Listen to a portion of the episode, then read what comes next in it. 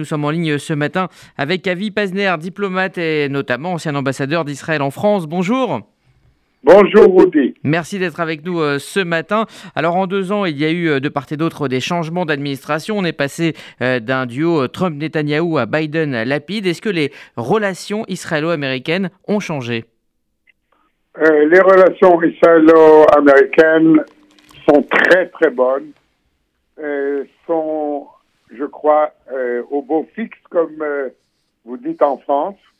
Et la visite du président Herzog, justement, symbolise cette bonne relation, car comme vous le savez, Rudy, euh, le président en Israël n'a pas de pouvoir exécutif, contrairement à Biden, qui est le big boss en, en Amérique.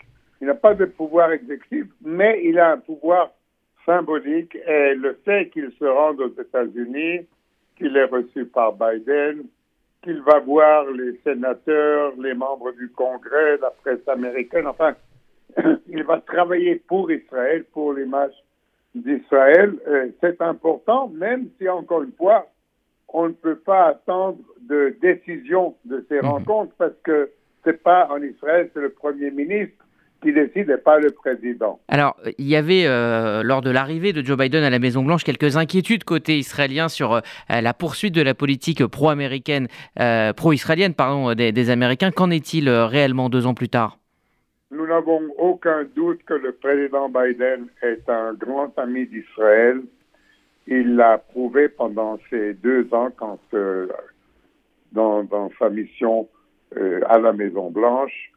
Euh, avec lui et avec son administration, nous n'avons aucun problème. Enfin, euh, à part le fait que sur la question de l'accord avec l'Iran, ça fait déjà maintenant dix ans que je crois que, huit ans que les États-Unis et Israël diffèrent.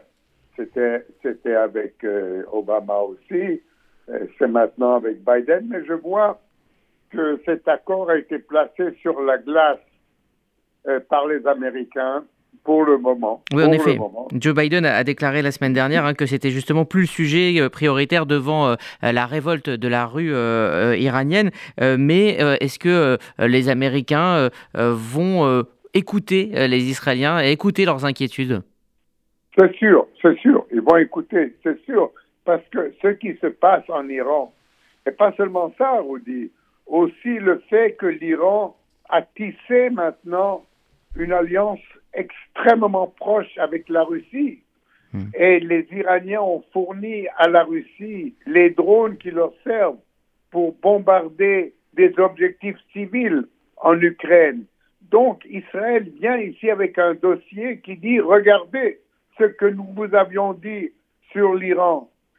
Si vous avez un accord et si l'embargo sur les sanctions sur l'Iran sont levées, des milliards et des milliards de dollars vont venir en Iran et vont servir à, augmenter encore euh, cette activité terroriste de l'Iran, non seulement au Moyen-Orient, comme euh, vous pouvez l'imaginer, vous avez vu ce que l'Iran peut faire en Arabie saoudite, au Yémen contre Israël, mais maintenant aussi en Ukraine. Donc il a maintenant Herzog, je crois qu'il va avoir une, oreille assez attentive de la part du président Biden pour lui dire justement, regardez, nous avions raison avec euh, l'Iran.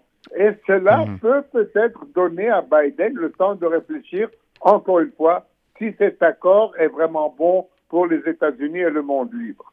Alors, euh, pour conclure, Avi Pazner, autre sujet euh, d'inquiétude, c'est la montée de l'antisémitisme aux États-Unis. On en parle euh, très souvent sur cette antenne. C'est un fait nouveau. Comment vous l'expliquez? Eh bien, écoutez, je l'explique par le fait qu'il y a maintenant des forces aux États-Unis qui détestent les Juifs et qui détestent Israël.